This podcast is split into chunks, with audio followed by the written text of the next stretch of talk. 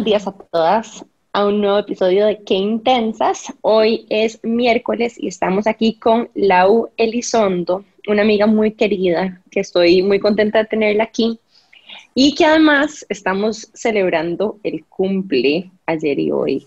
Happy birthday, Lau. Eh, gracias. Em, bueno, vamos a empezar con el descubrimiento de la semana. Eh, Lau, contanos cuál es tu descubrimiento de la semana.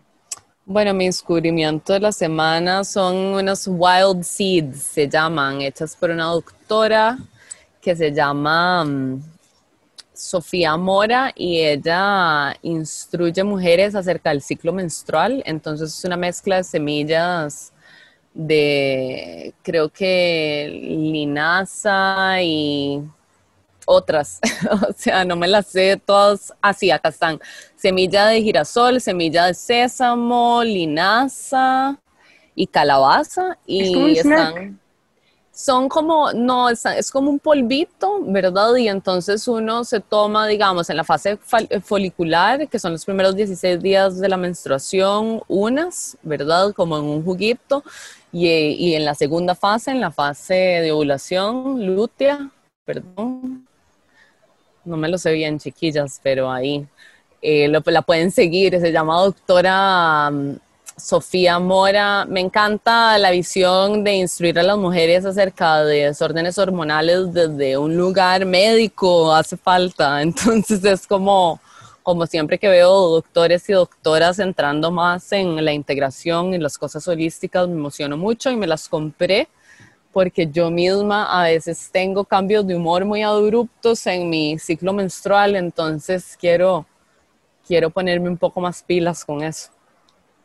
Me encanta que saques esto porque justo en los últimos episodios este, nuestros hemos estado hablando muchísimo de la educación menstrual o mm. incluso le llamaríamos la educación ovulatoria, porque en realidad es un ciclo que gira alrededor de la ovulación. Esto lo aprendí de las chicas. Em, de nación ovulación, pero eh, en fin, comparto demasiado esto que decís, como que en cualquier ayuda para navegarlo, bienvenida. Totalmente. Cualquier ayuda bienvenida para navegarlo y, y sí, conecto con eso, ¿verdad? Con, con, que hoy en día lo vivo muchísimo más consciente y mucho más alerta de lo que está sucediendo en mí en relación específicamente a los cambios de humor relacionados a los cambios hormonales. Pero así, rajado que resueno, estoy súper de acuerdo, como, como cáncer, mis emociones se ponen intensas, entonces eh, me gusta poner atención. Bueno, hoy probablemente vamos a estar mencionando esto varias veces porque Lau y yo, aparte que nos conocemos desde hace mucho, mucho tiempo, eh, cumplimos con un día de diferencia. Y em, yo siento que compartimos muchas, muchos patrones. De acuerdo, estoy muy de acuerdo, total. Em, y bueno, antes de entrar en el ride, porque ya, ya, casi entramos, voy a compartirles mi descubrimiento de la semana. Y mi descubrimiento son tres palabras que he estado trabajando esta semana, no solamente en una semana, digamos, este... Eh, esto se llama, yo creo que estoy en la fase folicular y además de cumpleaños, que no solamente es un cambio de ciclo, digamos, mensual, pero también es un cambio, cambio de ciclo anual para mí. Y hay tres palabras que les quiero dar por si acaso a alguien les sirven. Y son tres muy sencillas, que tienen que ver con como que lo que quiero manifestar cuando el movimiento es muy fuerte alrededor de uno, cuando usted, uno siente que algo está pasando muy grande y se siente a veces incluso como ansiedad o presión en el pecho, y eso puede a veces salir de forma eh, similar a la ira o en otros casos similar a la tristeza. Eh, y las palabras son enraizamiento, que tiene que ver con estar grounded, ¿verdad? Con conexión a la tierra, cualquier cosa que te acuerde, quitarte los zapatos, pararte sobre sacate, sentarte afuera en algún lado, enraizamiento.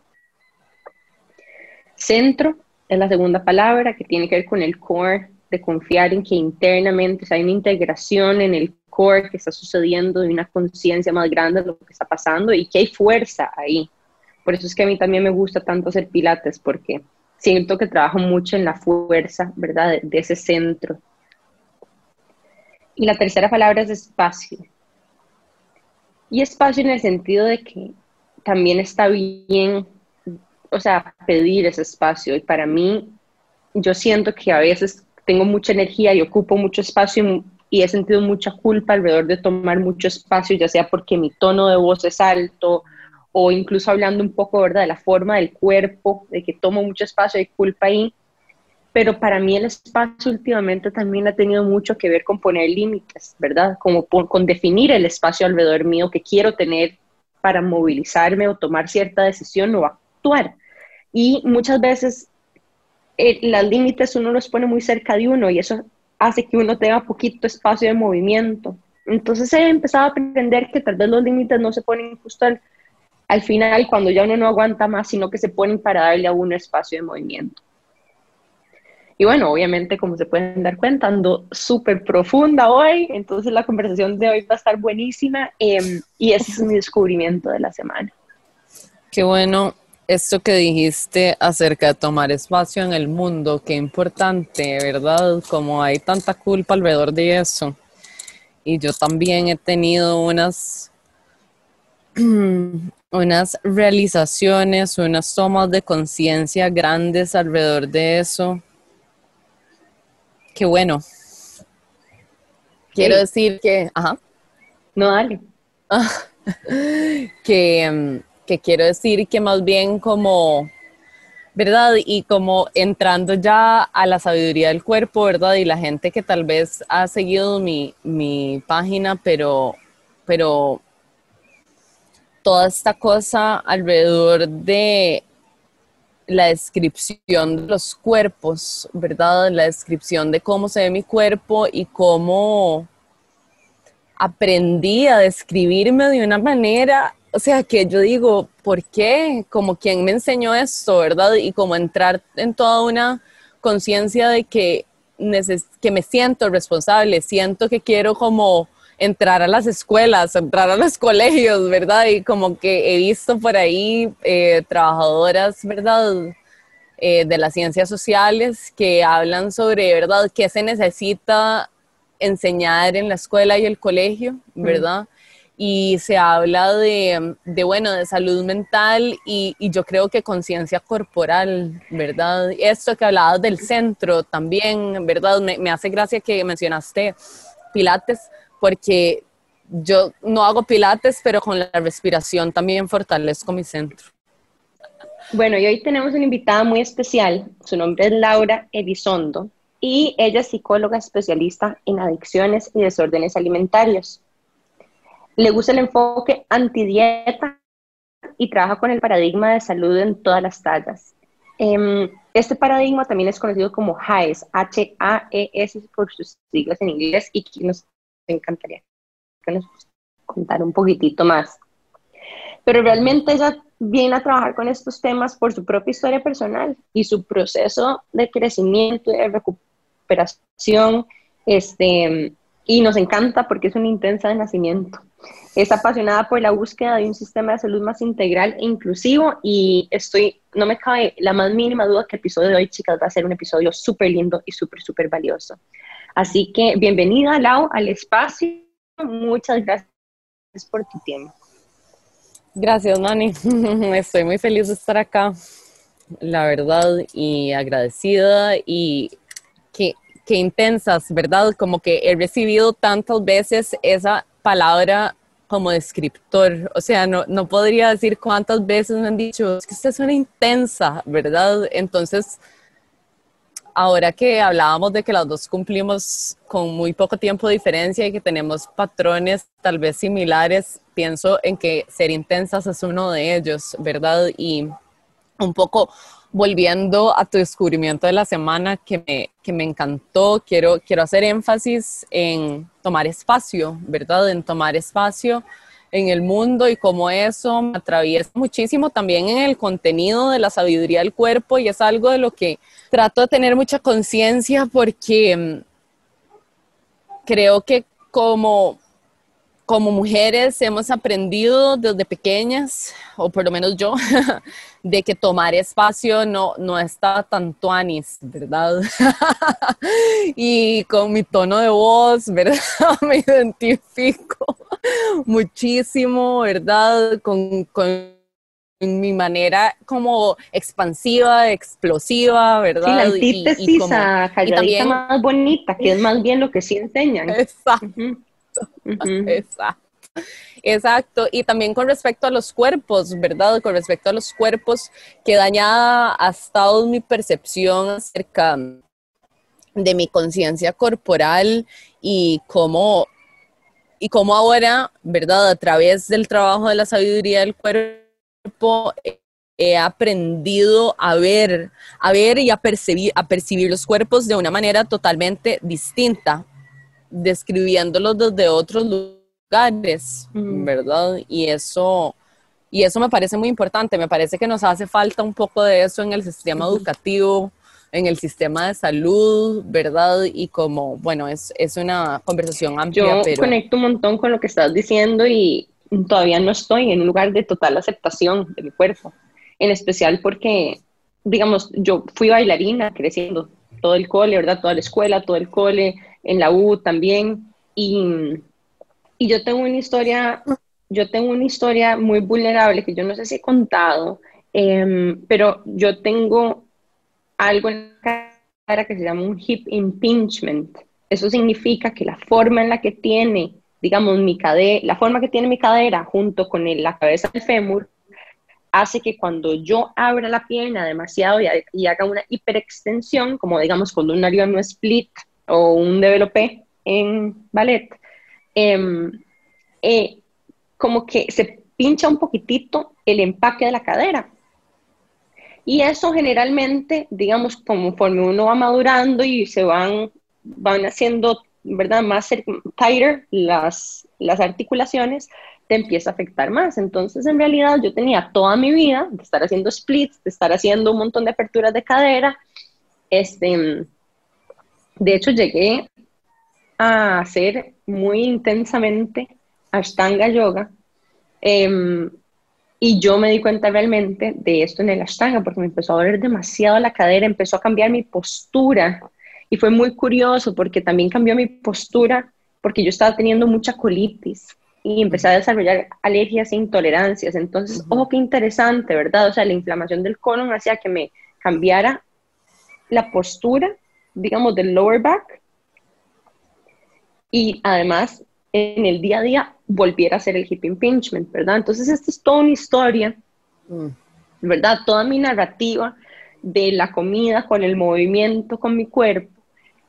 Eh, pero lo que digo es que por todo eso, mucha de mi vida ¿verdad? He tenido un cuerpo muy atlético o fit o lo que sea, cuerpazo, lo que sea. entonces resulta que ahora que después de tener este hip impingement me ha costado mucho encontrar un ejercicio que realmente disfrute. No sé si las bailarinas se identifican, pero después de que uno ha bailado por tanto tiempo, de repente volver al gimnasio se siente súper difícil, esa transición em, se siente muy mecánico, pues se sentía muy mecánico para mí. Entonces me ha costado mucho encontrar algo, en especial porque no puedo hacer yoga. Entonces, bueno, encontré pilates finalmente, pero, pero eso significa que para mí el ejercicio cardio es difícil de encontrar. Entonces estoy en un momento en mi vida a donde de alguna forma no estoy haciendo el mismo ejercicio de antes, mi cuerpo está cambiando en relación a eso. Mi cuerpo está cambiando por lo que también estoy consumiendo. Y me está costando, en especial me estoy contando muchas historias de, ¿verdad?, de la acumulación de lo que estoy haciendo en el tiempo, de cuáles van a ser las consecuencias. Mm. a veces como que me, me, agarra como un toque freak out. Mm, mm, wow, qué interesante, qué, qué, qué, común es para mí, ¿verdad? No sé si será por, por porque bueno, yo, yo no fui bailarina, pero sí bailé y como escucho historias eh, en bailarinas acerca de este tipo de temas, ¿verdad? Como... Pero bueno, eso es, eso es punto y aparte. Creo que lo, que lo que me gusta de lo que estás hablando es que el cambio del cuerpo, que es tan inevitable, ¿verdad? Y que vivimos en una sociedad donde para empezar, nos dicen que hay que ejercitarse como si fuéramos atletas, ¿verdad? Que además no, no es, eso no es sinónimo de salud, un poco entrando en el paradigma salud en todas las tallas. Em, el movimiento está destinado a tener calidad, ¿verdad? No se trata de cantidad en el movimiento, se llama calidad en el movimiento y calidad no solo a un nivel de armonía física, sino a un nivel de salud mental, ¿verdad? Hay como, como poca conciencia alrededor de la forma en que nos ejercitamos. Entonces, digamos, ok, sí, a mayor déficit calórico y mayor actividad física,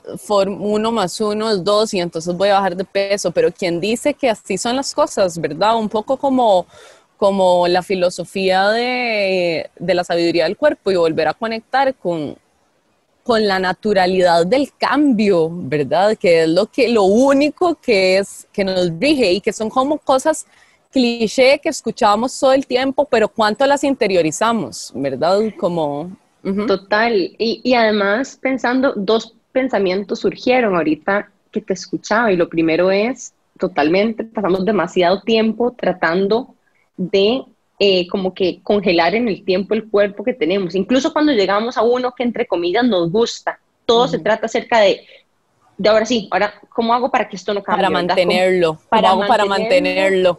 Y, y sostenerlo, ¿verdad? Porque es como una carrera, llegar a donde uno quiere estar y después ahí el miedo empieza a ser a cuando lo empiezo a perder, ¿verdad? Entonces nunca para la ansiedad. Por supuesto, digamos, para cuando aceptamos y nos rendimos a que ya, ¿verdad? Y, como que yo, yo quiero decirte muy amorosamente, eh, porque yo también lo vivo, eso, todo eso que vos estás diciendo desde lugares distintos, eh, que mucho amor y mucha compasión y mucha gentileza a aceptarme así, sin aceptarme, aunque no me esté aceptando, me acepto. es como... me acepto en mi dificultad de, de autoaceptarme. Absolutamente, exacto. qué lindo. Y, y, bueno, lo otro es que también, de, o sea, la edad para mí ha sido un cambio muy importante. O sea, los mismos hábitos a diferentes edades se manifiestan de formas distintas. Uh, sí. ¿verdad? y, todo el mundo dice, ah, no, es que el metabolismo te cambia a los 30. O sea, no, no, no cambia. O sea, es como radicalmente cambia, ¿verdad? Y, y para todos es una diferente, eh, digamos, algunos antes, un poquito después, pero hay una transición hacia los 30 por lo menos que a mí yo sí la he sentido de forma importante Em, hay gente que, ¿verdad? Que lo usa de broma hasta como recuperándose después de una fiesta. ¿Cuánto tiempo dura recuperando después de que salís, verdad? Em, yo soy de las que dura mucho tiempo recuperándome. Yo me canso profundamente. Y, y sí, aunque te tengo que decir que para mí los 30 han sido muy, muy lindos. Así que bienvenida también a, a los 30 para mí los 30 han sido lo mejor y tiraste por ahí la palabra hábitos y quiero decir que, que me, me he hecho mejor en mi manutención de hábitos. Digamos, a veces me digo, por eso hablo de la educación de la gente más joven, porque como que si yo hubiese sabido cosas muy prácticas, ¿verdad? Como que por ahí en la frase que me describe puse la práctica hace la práctica y es como un giro a la práctica hace la perfección, porque yo eh, crecí escuchando tantas putas veces, perdón, que, la práctica hacía la perfección y realmente que eso me quitó tanta paz, tanto tiempo, tanta, ¿verdad? Me hizo, me, me, me quitó la capacidad de tolerancia a la frustración, ¿verdad? Entonces realmente me hubiera, me hubiera gustado que alguien me, me dijera, la práctica hace la práctica, ¿verdad? El sentido se construye cada día, todos los días, es uno nuevo y, y ya, y no tiene que ser perfecto, no tiene que ser perfecto, por favor, y no tenés que consumir información que te pide que seas perfecta, que seas la mejor, ¿verdad? Y yo creo que, bueno, ese es, ese es como como una de las enseñanzas más importantes de la entrada a mis 30, puedo decirlo. Mm. Gracias por, por esta oferta de compasión hacia incluso las personas que quieren cambiar de hábito en cualquier cosa, porque a veces, ¿verdad? Idolizamos los cambios de estilo de vida o los cambios de hábitos como, ah, es que yo quiero llegar y si lo hago todos los días a la misma hora, entonces tal cosa, y incluso a mí me tratan de atrapar mucho en esa narrativa, ¿verdad? Como de que, cómo, funciona la neuroplasticidad y como que, que yo llegue a este lugar, ¿verdad? De decir que eh, la recurrencia de cierta cosa es lo que logra la perfección y, y también hay que soltar porque es, para mí ha sido muy difícil, incluso a las personas, sé que hay muchas chicas que nos han expresado que se sienten como perfeccionistas y que una forma, o sea, una manera de que se manifiesta su intensidad es como que quieren que todo esté muy ordenado, quieren que todo esté como muy estructurado, que no tiene necesariamente, ¿verdad? Algo malo la estructura, ni la falta de estructura tampoco, ¿verdad? Sencillamente eh, una decisión de qué es lo que a vos te sirve más, pero también como que no atraparse en el hecho de que, ¿verdad? Eh, eh, desarrollar una compulsión alrededor de la necesidad de cambiar un hábito. Em, pero bueno, creo que aquí tenemos mucho más que profundizar y eh, lo vamos a dejar muy brevemente para irnos rápidamente a un corte comercial y ya muy pronto volvemos con más de Lau Elizondo aquí en Que Intento por Amplify Radio 955. Qué intensidad. Hola, les habla Jimena y hoy lamentablemente no voy a poder acompañarlas en nuestro programa Qué Intensas pero quedan en las mejores manos con Nani y con Lau. Aprovecho también para contarles que el próximo martes 29 de junio vamos a tener un Instagram Live con Lau Lizondo a las 7 pm que no se lo pueden perder. Espero que disfruten muchísimo el episodio y nos vemos el próximo miércoles. ¡Qué intensidad! Bueno, y estamos de vuelta con más de Qué Intensas aquí por Amplify y hoy tenemos a una amiga muy querida, psicóloga, Em, especialista en todo lo que tiene que ver con temas de adicciones y desórdenes, desórdenes alimentarios, Lau Elizondo. Y bueno, Lau, justo estamos hablando ahora de, digamos, los hábitos y de, ¿verdad? Que, cómo podemos ser más compasivas con nosotros mismos alrededor de incluso querer cambiar un hábito, sea o no alrededor de la comida o del ejercicio o de a qué horas me despierto, que ha sido otro tema que a mí, ¿verdad? Siempre me han dicho, es que ¿por qué estás tan dormilona, verdad? Porque no soy súper madrugadora. Mm, mm.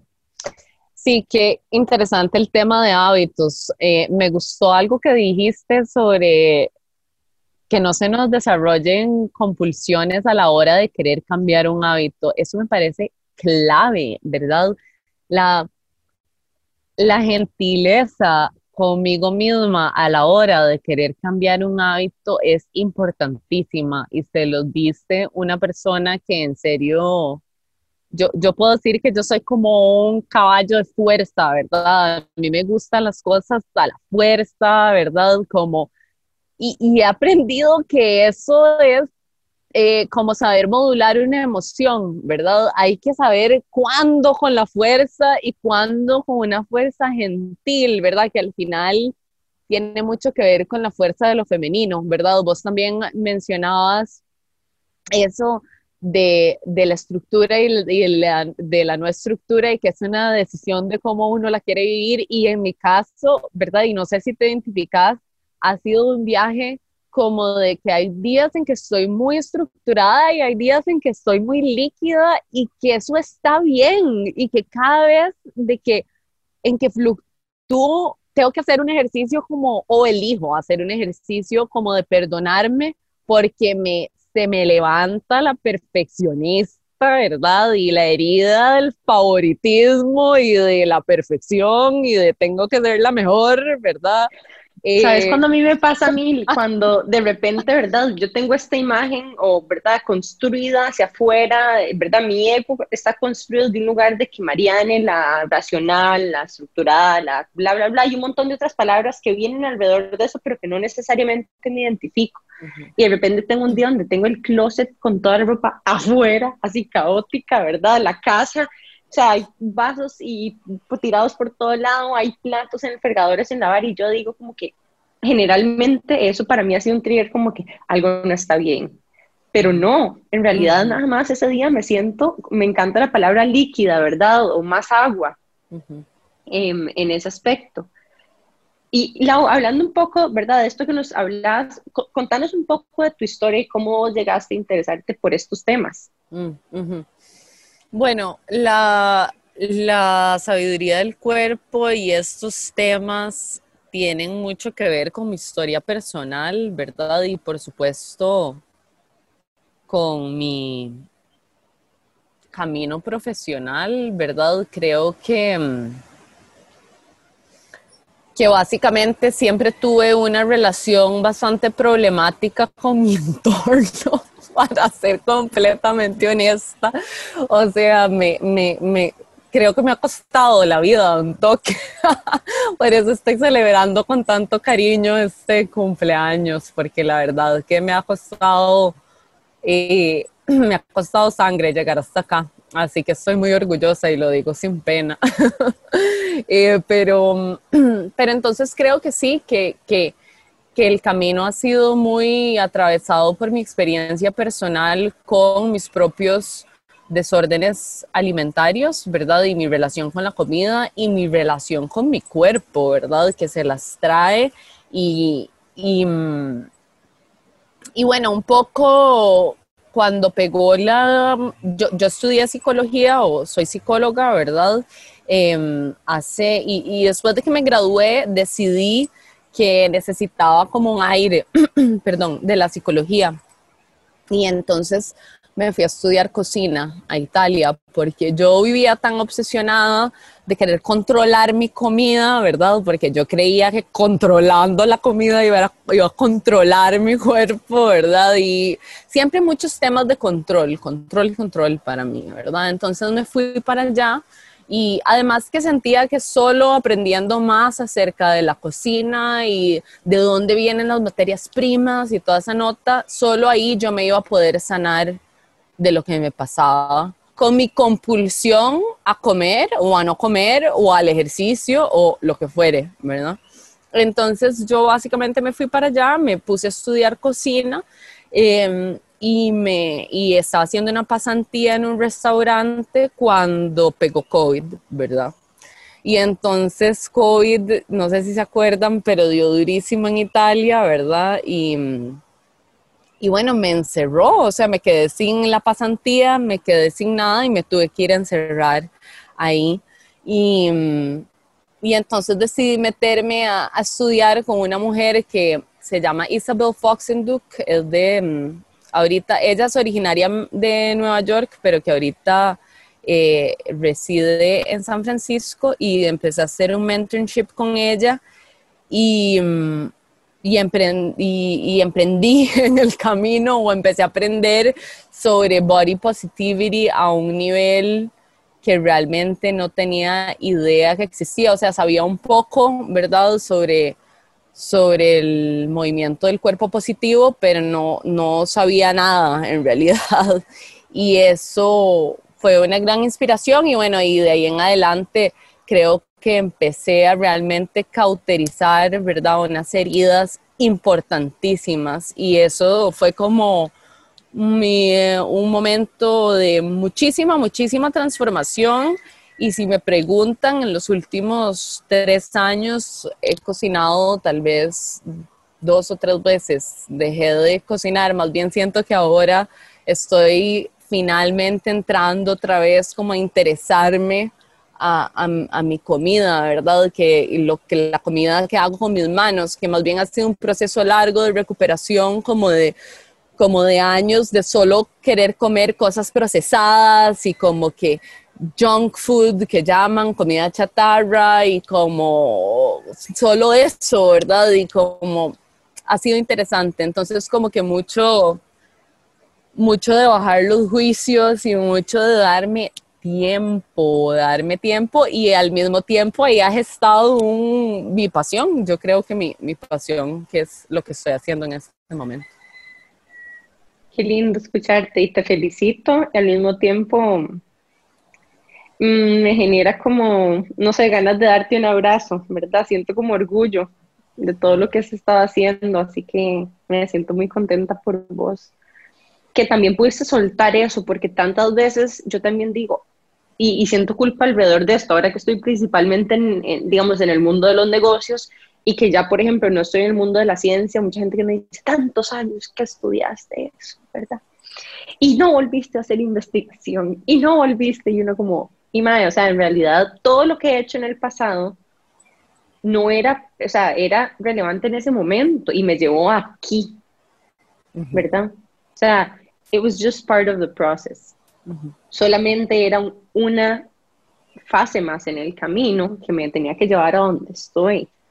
Pero um, reconozco que hoy sufro mucho menos que antes porque ya no sé qué quiero ser, ¿me entendés? O sea, no tengo como una meta de algo que quiero hacer profesionalmente o algo que quiero, o sea, y esto no significa que yo no sea ambiciosa y no quiera cosas chivas y grandes y cambios y todo esto, pero ya mi meta o mis metas de vida no se ven, no están tan descritas en detalle, ¿me entendés? No tienen tantos componentes descriptivos tan específicos y eso me da mucha libertad y, y, escucho eso cuando decís como que hoy en día no soy, o sea, me estoy permitiendo ni siquiera cocinar, ¿verdad? Que alguien te pudo haber dicho, reclamado, como, entonces, ¿para qué fuiste a estudiar cocina? ¿Lo ves? Absolutamente, absolutamente.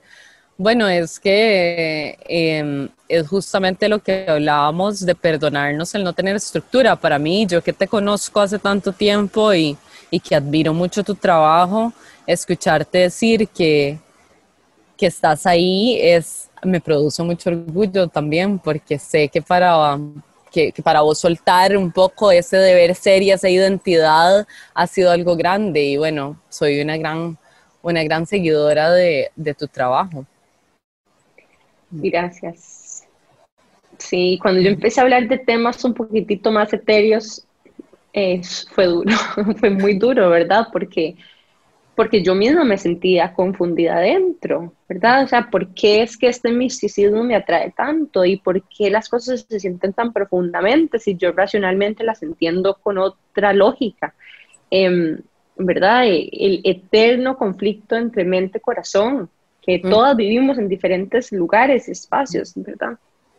Em, sí, eso ha sido todo, todo un ride, pero, pero vamos a ver, al final y eso es algo que, que, a mí me encanta al mismo tiempo como que jugar con esta dualidad, ¿verdad? Jimmy y yo hablamos de las formas en las que ella y yo nos complementamos, pero a veces, no sé, a veces eh, Jimmy es la más estructurada, a veces yo soy la más creativa en algunas cosas y después flipeamos, siempre hay algo como que más predominante, pero totalmente.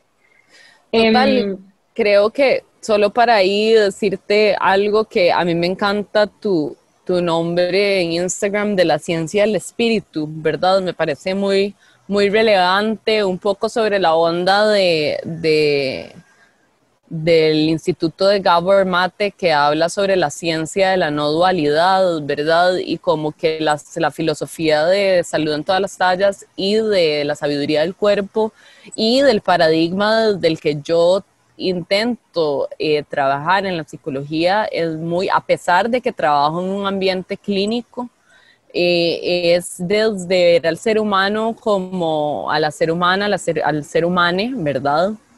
Eh, como, como un ser bio, psico, eco, espiritual, o sea, como un poco ver todas las capas de la matrioshka, no sé cómo más decirlo, el de la cebolla o todas las esferas. Eh, y para vos, este proyecto de la sabiduría del cuerpo, em, que hace talleres, que comparte información para otras personas alrededor de específicamente estos temas de alimentación intuitiva y body positivity, es así. Em, hay, hay, algunas cosas que has mencionado que me parecen súper interesantes, que tal vez, no sé, como que conceptos centrales por ejemplo, alimentación intuitiva o los tipos de hambre. ¿Nos podrías contar un poquito más de esto? Bueno, el, contenido de lo que surgió inicialmente como un taller, ¿verdad? Fue mm, el contenido que yo personalmente siento que me ayudó mucho para romper algunas cadenas alrededor de las ideas que tenemos las mujeres eh, y los hombres, eh, todas las personas alrededor de cómo debería de ser un cuerpo correcto o incorrecto, ¿verdad? Entonces, como esos temas, la alimentación intuitiva realmente es una herramienta para salir de la dieta, ¿verdad? La, alimentación intuitiva es, eh, por ahí eh, dicen que la alimentación intuitiva nada más como come la gente es normalmente, ¿verdad? O sea, es realmente comer normalmente esa alimentación intuitiva. Lo que pasa es que nos llenamos de, tantas, de tanta información externa de que esa, esa intuición, esa confianza con mi cuerpo se rompe, ¿verdad? Entonces hay, hay distintas rutas de vuelta al cuerpo, ¿verdad? Y al espíritu.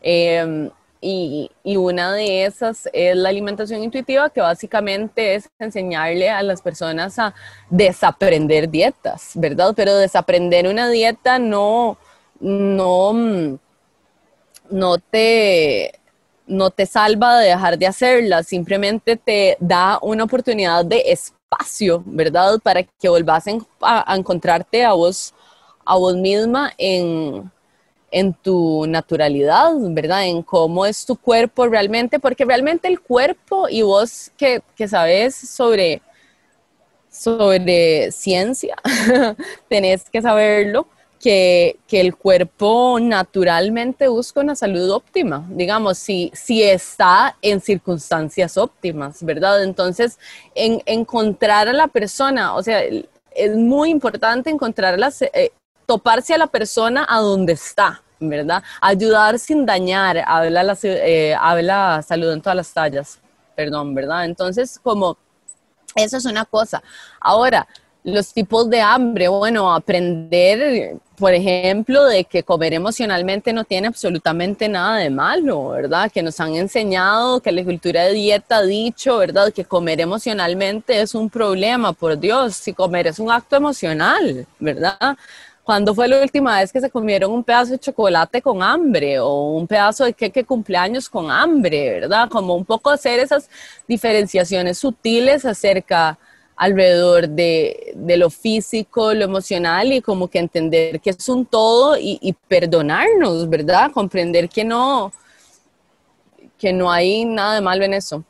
Y ahora, ahora que dijiste esto como de la última vez que nos comimos un chocolate con hambre o un pedazo de pastel con hambre, a lo que te referís es que generalmente nos comemos estas cosas no cuando tenemos hambre, sino como para darnos un gusto. Para celebrar el cumpleaños de alguien, por ejemplo, que lo hacemos en celebración, digamos, yo de las cosas eh, más, más dolorosas de estar a dieta, ¿verdad? Es como, ay, bueno, viene mi cumpleaños y no me siento merecedora de un queque, hablando de, de cumpleaños, ¿verdad? O sea, como que yo no puedo explicar personalmente cuántas veces yo me dije cosas así, ¿verdad? Como, ay, qué pereza ir a la cena de no sé quién, porque entonces voy a tener que comer lo que está comiendo todo el mundo y tal vez yo estaba en la cantaleta de que no iba a comer gluten y no iba a comer lo otro y que vegana o vegetariana, ¿verdad? Porque, porque yo en mi historia personal utilicé mucho el cuento de la buena salud, ¿verdad? Y la ética con los animales y para usarlo como escudarme en eso para decir, está bien no comer lo que comen los demás. O sea, eso, ¿verdad? Se llama ortorexia, ¿verdad? Que es la obsesión por la buena salud, que es, o sea, son líneas muy delgadas porque no se trata como de, no se trata de juzgar, se trata de que es particular para cada persona, ¿verdad? Muchas veces eh, si recibo, por supuesto que puedo recibir críticas acerca del contenido de la sabiduría del cuerpo, pero a mí me gusta siempre aclarar que uno, yo hablo de un lugar de privilegio y eso es evidente. Eh, dos, que yo quiero escuchar a las chicas gordas contarme cómo es cómo está la vara, ¿verdad? Esas son las chicas que yo quiero escuchar. Eh, y tres, de que yo hablo de, que, de, de, mi propia experiencia y que ese es un sitio para personas que tienen problemas con la comida, digamos, y tienen un problema que, las, que les hace sufrir, ¿verdad? Y que no es para todo el mundo necesariamente, ¿verdad? Y que eso está bien, eso está bien, porque yo ofrezco algo que yo pienso que yo necesitaba, ¿verdad? Y que mm. eso es mucho mi, mi, mi posición es, ¿verdad? Desde mis vivencias. Entonces, bueno, eso. Gracias, Lau, por compartir con tanta vulnerabilidad esto. dos cositas. Me surge una cita, una frase muy interesante que no me acuerdo en este momento de quién viene, pero dice, em, be the person you needed when you were younger. ¿Verdad? Como que, ¿cómo podemos hoy personificar a la persona, ayudarnos a nosotras mismas siendo esa persona que necesitábamos en una, ¿verdad? En una etapa más temprana.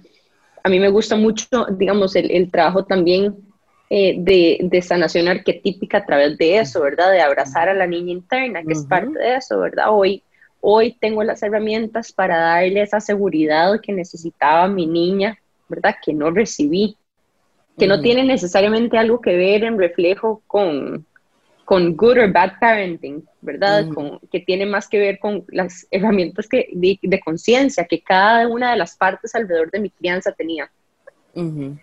Pero más allá incluso también este, veo esto que estás diciendo como, como de que yo me escudaba detrás de estas eh, dietas aceptadas o normalizadas, que es, es que si yo decía que ella era vegetariana, entonces ahí sí la gente respetaba.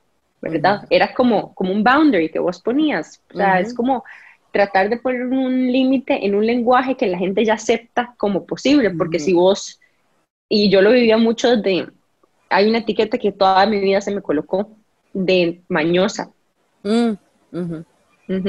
Mañosa, es que usted sí es mañosa. Recuerdo la mamá de dos, específicamente de mis compañeras de la escuela, que, que me trataron muy mal por ser mañosa. Entonces decía, sí, es que usted solo, es que usted solo esto usted solo otro. Bueno, sus hijas, ambas, terminaron desarrollando desórdenes alimenticios, de hecho. Em, pero siempre mucho, mucho juicio alrededor del mañosismo y es como en realidad es muy intuitivo, ¿verdad? Es como esto no me gusta como sabe, no me gusta como me cae, no me gusta cómo se siente. Recuerdo que por mucho tiempo, este, no comí o sea, como que comí muchísimo queso y hoy en día soy súper intolerante a la lactosa. Pero cuando le pregunté a mi mamá cómo fue mi lactancia, me dijo que me tuvo que dar leche de soya, porque yo tenía muchos gases y que le costaba mucho dormir. Entonces, como que hasta cierto punto, si uno se va really way back, yo por ejemplo me di cuenta que yo siempre he sido intolerante a la proteína, digamos, de la leche.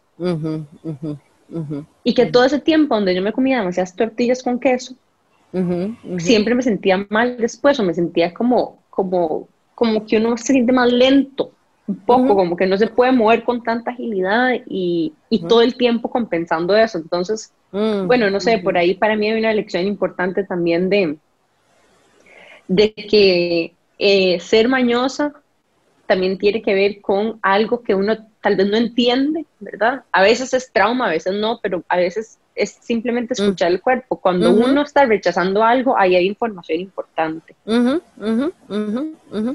Me parece muy interesante, mm, mm, estás como tocando, o sea, cruzando muchos ríos al mismo tiempo, ¿verdad? Y me gusta todo, toda tu reflexión, me parece valiosísima. Una, decir que todas las dietas son socialmente aceptadas.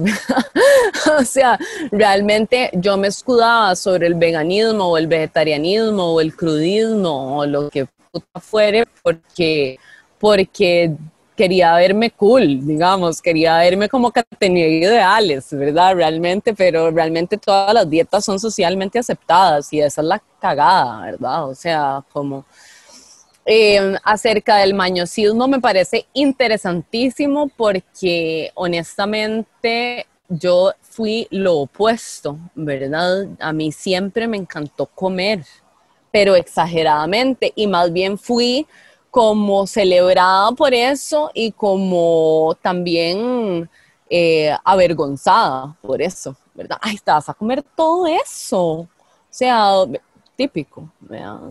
etcétera. Pero otra cosa que me parece interesantísima es que ahí tocas otra cosa que tiene que ver con restricciones médicas, ¿verdad? O sea, como que el, el, por eso en salud en todas las tallas se habla de encontrar a la persona a donde está, ¿verdad? En, en, el nivel en el que está, porque por supuesto, si sos intolerante a la lactosa, es, es diferente, o sea, ahí la restricción se juega desde otro lugar, ¿verdad? Porque claro, digamos, el, el y, y, puedo dar otro ejemplo, digamos, como por ejemplo, si yo, yo hablo mucho de la restricción en la sabiduría del cuerpo, y no solo la restricción física, sino la restricción emocional también. Entonces, digamos, habría que ver eh, cómo fue la lógica de tu relación con las tortillas con queso, ¿verdad? Si era que no te las permitías por mucho tiempo y después te las empezaste a permitir, entonces las querías siempre. Pero, por ejemplo, yo te puedo hablar, te voy a hablar de mí por, más fácil, ¿verdad? Como yo las hamburguesas, ¿verdad? Las hamburguesas son mi comida favorita, ¿verdad? Probablemente entre hamburguesa y ramen y pizza y pasta, no sé, ¿verdad?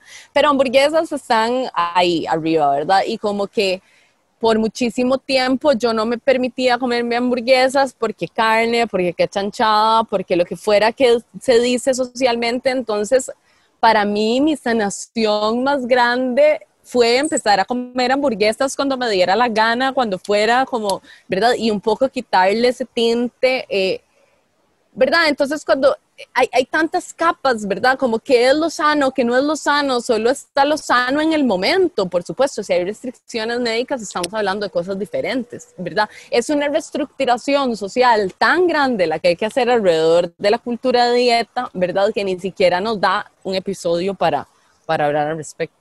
Total, y de hecho yo la razón por la que lo sacaba, que ahora me estoy dando cuenta que no lo articulé, es que para mí, aunque yo sabía que me caía mal, me costaba soltarlo. Ah, el queso.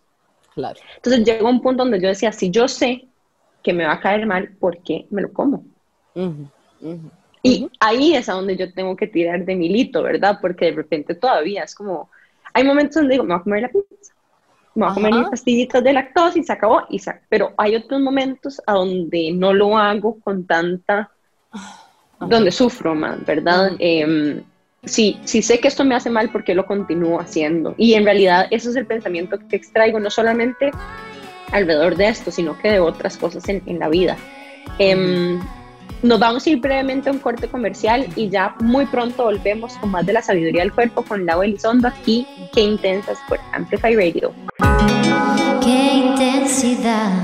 Bueno, estamos de vuelta con el último segmento del episodio de hoy que está lindísimo. Estamos hablando de la sabiduría del cuerpo y una serie de otras cosas importantes alrededor, no solamente de las adicciones, de la comida, de nuestra relación, incluso de nuestros hábitos, con la psicóloga Laura Elizondo. Y bueno, Lau, estábamos hablando de algo muy importante em, en lo anterior, incluso lo mencionamos más temprano en el episodio de los comportamientos incluso compulsivos alrededor de la comida y la intención detrás de la cual nos comemos celebratoriamente un pedazo de pastel o en los momentos donde nos forzamos el jugo verde todas las mañanas, que son arguably, o sea, no me queda claro, vamos a ver, hay uno claramente mucho más saludable que el otro, pero no es el que uno cree.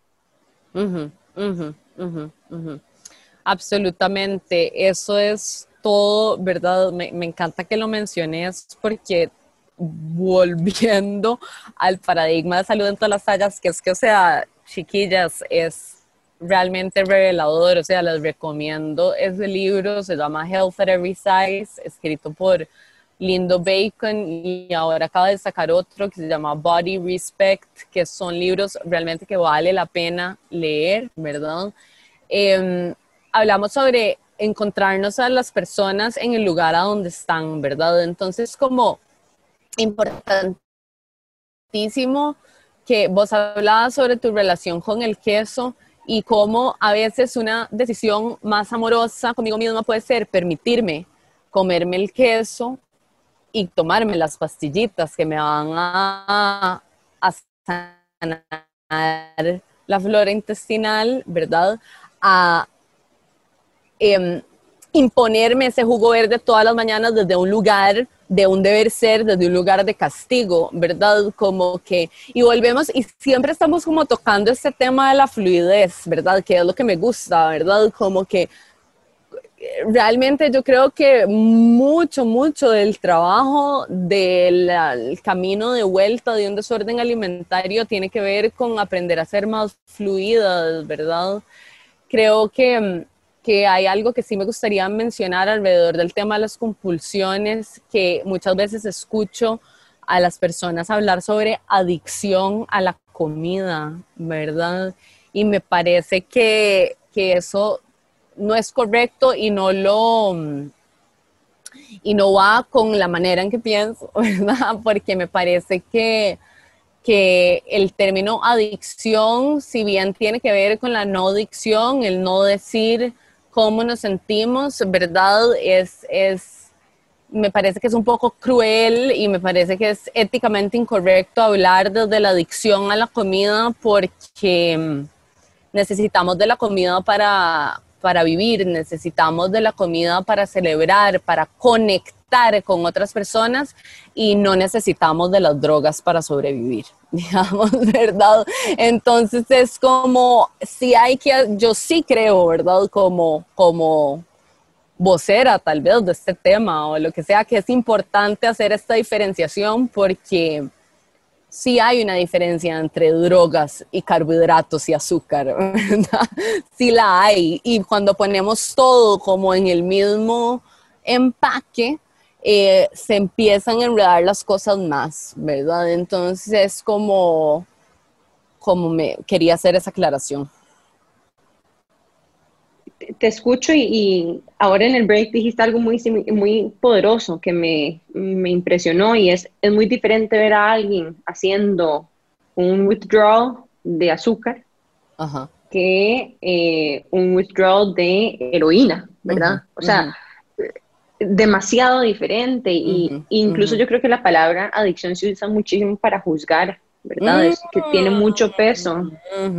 Es como que cuando, cuando te veo haciendo algo muy regularmente o muy repetitivamente, me permito usar la palabra, estás adicta, estás adicta al celular, estás adicta, ¿me entendés? Como muy livianamente. Y esta explicación tuya me ha traído, no sé, más conciencia alrededor de incluso mi propio uso de esa palabra, ¿verdad? Como que no usar livianamente ese término. más temprano usaste una palabra que me parece más apropiada y es la compulsión, ¿verdad? Lo, dijo, lo, dijo, lo dijo Freud, ¿verdad? Que la locura es la compulsión a la repetición, ¿verdad? Y eso me parece más acertado, ¿verdad? O sea, realmente el crecimiento está en romper la compulsión a la repetición. Ahora, eh, ¿Cómo? la pregunta es Justo ese es como el, el, gran tema que ahora me surge ya y, un poco llegando a, al, hacia el final de nuestra conversación. Ok, perfecto. Eh, digamos que entiendo de que al final, ¿verdad? Puedo conectar y escuchar más a mi cuerpo, pero ¿cuándo sé que mi cuerpo no me está jugando un truco también? Si estoy, entre comillas, comiendo intuitivamente, ¿verdad? ¿Cómo sé si realmente estoy en conciencia estoy en inconsciencia?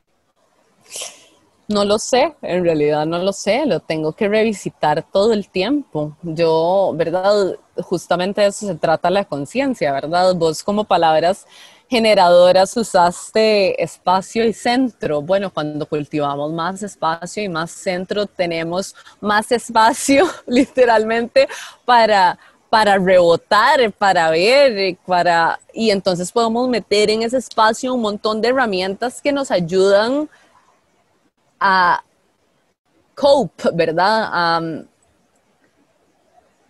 lidiar. Lidiar, exacto, maneras más creativas de lidiar, es al final, ¿verdad? Como, como no es quitar, como digamos que yo tengo una bolsita llena de herramientas, ¿verdad? No es que entonces voy a quitar la regla y voy a meter la cuchilla. No, no, me dejo la regla y la cuchilla y por ahí agarro eh, un encendedor y por allá agarro una poción y por allá agarro agua y me lleno de herramientas, ¿verdad? Porque de todos modos, si no estoy usando la regla ahorita, voy a aprender a usarla de otra manera cuando tengo un lápiz, ¿me entiendes? O sea, como... Me encanta esto que estás diciendo porque yo creo que esto va muy alineado también con la intención que nosotros tenemos desde este espacio, ¿verdad? El programa que intensa, si es que nosotros nos sentimos, aparte de instruidas cada vez que invitamos a personas como vos a este espacio, que es demasiado lindo porque nosotras aprendemos muchísimo Esperamos que también este proceso de aprendizaje, casi que entre comillas, en vivo para nosotras, sea un espacio de aprendizaje de cultivo de mayor conciencia para las personas que nos escuchan. Así que yo personalmente me siento demasiado agradecida de este tiempo y esta conversación que hemos tenido, Lau. Em, me encantaría también que la gente sepa dónde te puede encontrar, dónde puede consumir un poco más de este contenido. ¿Cómo te pueden encontrar en redes sociales, por ejemplo?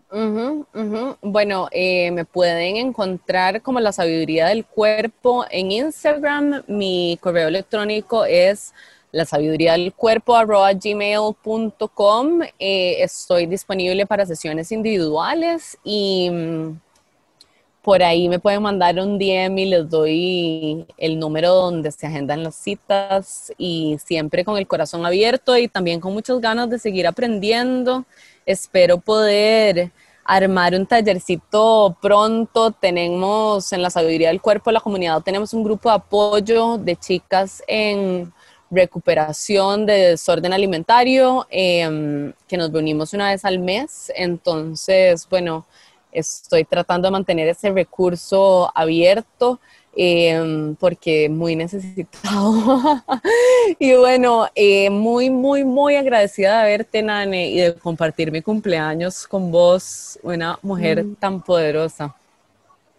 Linda, Lau, igualmente.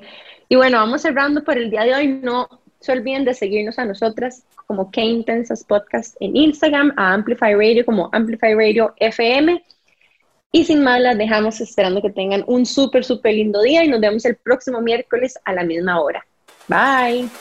Bye.